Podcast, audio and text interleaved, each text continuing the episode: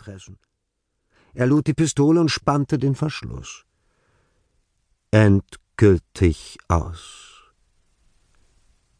Sorgfältig richtete er den Lauf gegen den Rachen und drückte ab. 1 1803 Es zog ihn wieder auf See. Schneller als er erwartet hatte, war seine Barschaft geschrumpft. Die Huren von Amsterdam waren teurer als die in den Häfen von Venedig und Lissabon, Montevideo oder Kapstadt. Immerhin konnte man sich leichter mit ihnen verständigen. Auch der Wirt des Gasthauses, Kapitän Kork, der ihm eine winzige Mansarde im Hinterhaus überlassen hatte, schröpfte ihn nicht zu knapp. Mehr noch als praktische Erwägungen trieb Johann Bacchus aber die Sehnsucht nach der Weite des Meeres und der Unendlichkeit des Horizonts immer öfter in den Hafen, um nach einer geeigneten Heuer Ausschau zu halten. Damit war er nicht allein. Immerhin hatte er gegenüber vielen Seeleuten, die in Amsterdam anheuern wollten, den Vorteil, jung, groß und kräftig zu sein. Darum schlug er, solange sich noch Münzen in seinem Beutel fanden, die schlechten Angebote aus, die ihm verlotterte Mate von heruntergekommenen Seglern machten. Auch die Arbeit auf einem Sklavenschiff oder einem Kohentransporter kam für ihn nicht in Frage. Inzwischen blieben ihm zwar nur noch wenige Tage, um ein Schiff zu finden, das ihm zusagte, doch einem Heuerbars, der Schiffspersonal vermittelte, würde er sich nur anvertrauen, wenn seine eigenen Versuche scheiterten. Das Schicksal führte ihn schließlich im richtigen Augenblick mit einem Bootsmann zusammen, der im Kapitän Cook eingekehrt war. Wie jeden Abend war die Gaststube voller Männer, während einige Straßendirnen an den blanken Holztischen entlang streiften und versuchten, ihre Dienste an den Mann zu bringen. Es wurde verhandelt, gelacht und gerufen. Mögliche Kunden riefen obszöne Worte oder machten mit eindeutigen Gesten auf sich aufmerksam. Andere widmeten sich dem Würfelspiel, schlugen den Becher krachend auf die Tischplatte und johlten, wenn ihnen das Ergebnis zusagte. Laut und unruhig ging es zu, und der Wirt hatte alle Hände voll zu tun, seine Gäste mit gefüllten Bierkrügen zu versorgen.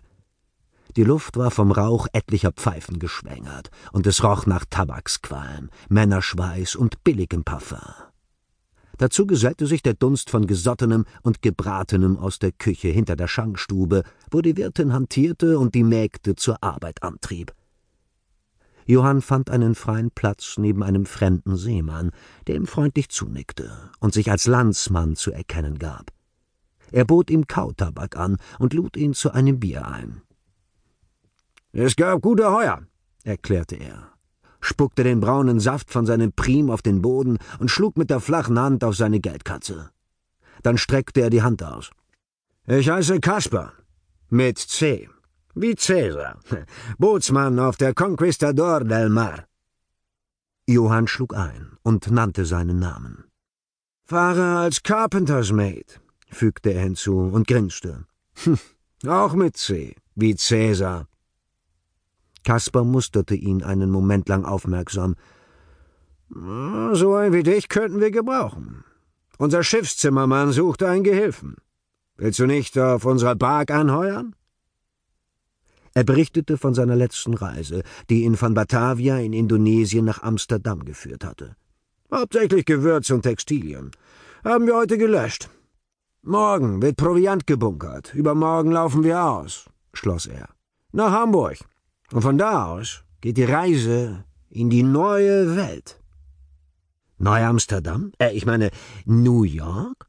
fragte Johann interessiert.